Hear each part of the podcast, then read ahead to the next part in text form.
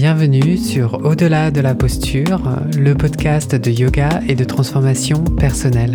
Je suis Jean Itier, enseignant de yoga et coach de vie et je vous propose toutes les deux semaines des outils concrets pour approfondir votre connaissance de votre monde intérieur et ainsi gagner en confiance, surmonter vos peurs et vivre la vie qui vous ressemble vraiment. Aujourd'hui, je vais vous parler d'amour. Un sujet que tout le monde aime, bien sûr, et que l'on pense connaître, mais qui, selon moi, repose beaucoup sur des idées préconçues et des suppositions qu'on se fait en fonction du sens qu'on lui donne. Un sens qui est basé sur l'expérience de vie de chacun et de chacune, de la culture, de la famille ou encore de la société dans laquelle on a grandi. J'espère pouvoir dans cet épisode vous offrir une vision différente de ce concept pour amener de la clarté et de l'apaisement dans votre relation à vous-même et aux autres. Je souhaite tout d'abord vous inviter à regarder l'amour sous quatre angles différents qui sont les suivants.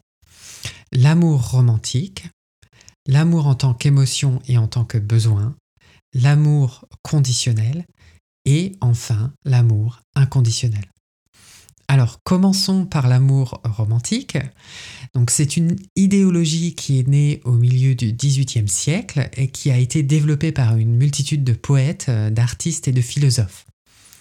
C'est une sorte d'amour passionnel entre soi et sa moitié. C'est-à-dire la personne qui nous est destinée, avec qui on va se sentir entier et heureux.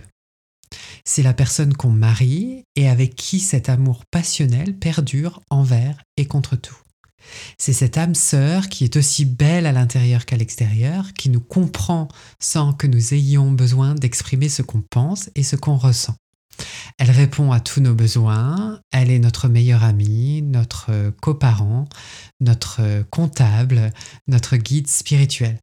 C'est la personne avec qui on passe tout notre temps, tout en s'aimant, tout autant qu'au premier jour.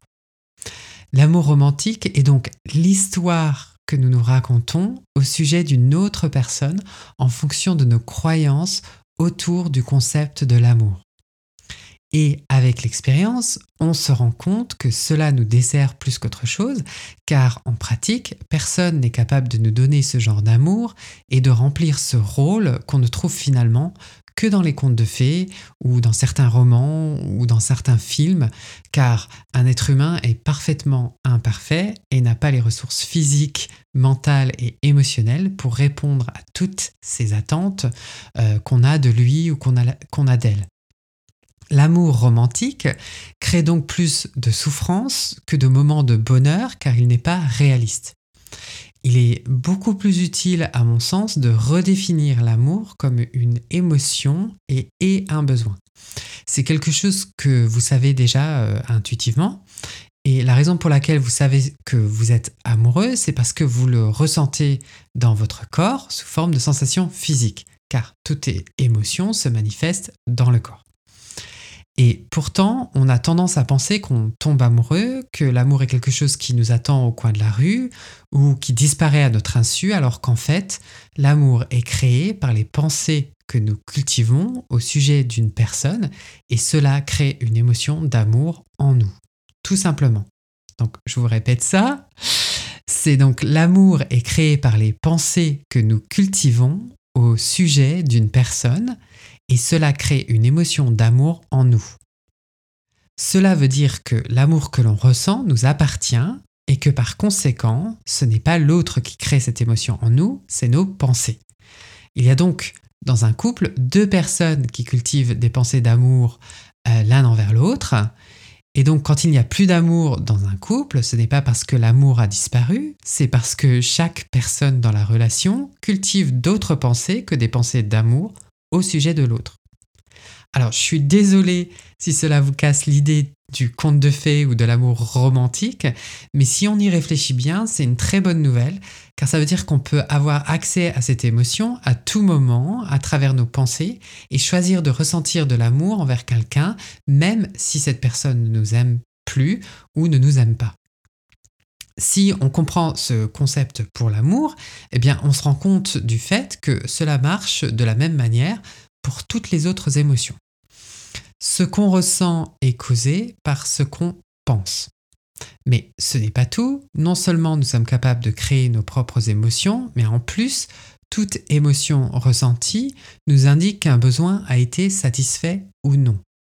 La particularité de l'amour, c'est qu'il est à la fois une émotion et un besoin humain. Si vous y réfléchissez bien, pour pouvoir apprendre à, s'aimer, il a bien fallu qu'un parent ou euh, en bref une personne signifiante dans notre vie qui s'occupe de nous, que cette personne nous montre comment on fait, nous montre à quoi euh, ça ressemble d'aimer, euh, à quoi ça ressemble d'aimer une personne, pour nous permettre d'intégrer un amour de soi nécessaire à notre développement psychologique, à notre développement personnel. Nous avons donc besoin d'amour de soi pour nous donner une base solide et pour savoir comment aimer les autres et ainsi créer des liens profonds avec d'autres personnes. Donc si on est en colère parce qu'on trouve que notre conjoint ne nous donne pas assez d'attention ou qu'il ne passe pas assez de temps avec nous, cela peut indiquer que nous avons un besoin d'amour qui est insatisfait. Par contre, l'erreur que nous faisons, c'est de croire que c'est à l'autre de satisfaire ce besoin d'abord et de la manière qui nous convient, alors qu'en fait c'est à nous-mêmes de satisfaire ce besoin et ensuite ah, c'est encore à nous de demander à l'autre s'il peut ou veut bien nous aider. Ne pas savoir cela peut être une vraie source de conflit car on ne se rend pas compte que la cause de notre mal-être est notre incapacité à voir que chaque personne dans le couple a besoin d'amour et qu'elle a une manière différente de le satisfaire. On va, par exemple, peut-être rentrer d'une longue journée de travail et vouloir satisfaire notre besoin d'amour en passant des moments de qualité, des moments de connexion avec euh, son conjoint, car on pense qu'on est trop fatigué pour prendre soin de soi comme on le ferait normalement. On ne dit rien et on attend que l'autre devine, euh, lise dans nos pensées ce dont on a besoin et qu'il le satisfasse exactement de la manière qu'on le souhaite. Le problème, c'est que notre conjoint, même s'il comprend notre besoin, va peut-être faire une tentative à sa manière en nous faisant des compliments ou alors en faisant la vaisselle ou autre chose, alors que tout ce qu'on veut, c'est qu'il s'assoie avec nous et qu'il passe un moment de connexion authentique avec nous. Donc, vous voyez bien que manquer de connaissance de soi et ne pas savoir exprimer ce qu'on pense, ce qu'on ressent et ce dont on a besoin mène à des malentendus, des conflits, des disputes inutiles, alors qu'au final, on souhaite tous la même chose, de l'amour. Et c'est précisément là que notre concept de l'amour peut dangereusement se transformer en amour conditionnel avec des je t'aime quand, je t'aime si, je t'aime mais. Alors, je t'aime quand tu réponds à mes besoins exactement comme je le souhaite. Je t'aime si tu es toujours disponible quand j'en ai besoin. Je t'aime, mais ce serait bien si tu pouvais mettre tes chaussettes dans le panier à linge plutôt que sur le sol de la salle de bain. Alors, nous finissons par avoir des attentes et des exigences envers l'autre, et s'il se plie à ces dernières, nous l'aimons, sinon, nous retirons notre amour pour le punir. En tout cas, pour un temps. On dépense donc beaucoup d'énergie à essayer de contrôler le comportement de l'autre plutôt que de tourner notre attention vers l'intérieur et d'observer l'amour conditionnel que nous cultivons au sujet de nous-mêmes. Je m'aime quand, je m'aime si, je m'aime, mais. Alors, je m'aime quand je fais tout parfaitement. Je m'aime si j'accomplis tout ce que j'avais sur ma to-do list. Euh, je m'aime, mais je pourrais quand même perdre un ou deux kilos. Reconnaître qu'on a un besoin d'amour insatisfait et se sentir responsable de le satisfaire nous permet de pratiquer sur nous-mêmes ce qu'on souhaite donner à l'autre.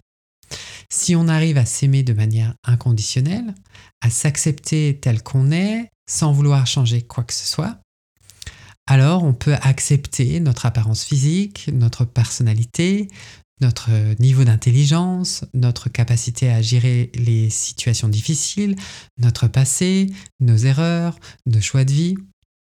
Et donner ce genre d'amour à une autre personne devient extrêmement facile car on est capable de voir que l'autre a ce même besoin et on peut l'aider à le satisfaire. L'amour inconditionnel ne dépend pas du tout du comportement de notre conjoint, ça ne dépend pas de ce qu'il fait ou de ce, qu'il ne fait pas, de ce qu'il dit ou de ce qu'il ne dit pas. Et il est bien évidemment possible d'être déçu, d'être contrarié ou même en colère, mais ça n'empêche pas que nous aimions profondément cette personne en dépit de tout. C'est ce que nous enseigne le Bhakti Yoga. Le terme bhakti dans la littérature védique peut vouloir dire plusieurs choses, mais pour rester pertinent au sujet de cet épisode, je vais prendre la définition de dévotion envers un maître spirituel, euh, envers la conscience universelle. D'ailleurs, il est intéressant de remarquer que la première définition de l'amour proposée par le Larousse en ligne est la suivante. Mouvement de dévotion qui porte un être vers une divinité, vers une entité idéalisée. Cette idée de dévotion est souvent comparée à l'amour qu'une mère donne à son enfant, quoi qu'il arrive. Alors, je voudrais juste faire une précision au sujet de l'amour euh, inconditionnel. Euh, ça ne signifie bien évidemment pas de rester avec quelqu'un qui nuit à notre bien-être physique, mental ou émotionnel. Euh, mais on peut aimer et même pardonner sans rester dans une relation. Donc aimer signifie être sensible à l'espace qui se trouve entre soi et l'autre, c'est-à-dire être respectueux, attentif et à l'écoute des sentiments et des désirs de l'autre tout en honorant nos limites et en étant capable de dire non. On peut aimer une personne de manière inconditionnelle et quand même choisir de la quitter. C'est simplement choisir un chemin différent car on se rend compte qu'on ne souhaite pas aller dans la même direction. Cette dynamique de partage et d'interaction entre nos mondes intérieurs respectifs est plus importante que le résultat que nous recherchons, car elle permet vraiment d'approfondir le lien d'amour que nous avons avec nous-mêmes et avec les autres. Si vous aimez ce podcast, je pense que vous allez aimer mon programme de coaching où je vous aide à trouver votre voie intérieure et à oser vivre la vie qui vous ressemble vraiment. Si vous souhaitez explorer ces concepts, approfondir vos connaissances et avancer dans votre pratique du yoga, je propose une formation en ligne à l'enseignement du yoga thérapeutique et vous retrouverez toutes les informations sur mon site yogatherapie.fr. Pour ne manquer aucun épisode, abonnez-vous à la plateforme de votre choix, n'hésitez pas à laisser un avis et à le partager. Inscrivez-vous sur yogatherapie.fr pour recevoir par email des méditations et des pratiques guidées gratuitement. Yoga c'est en un mot et au pluriel.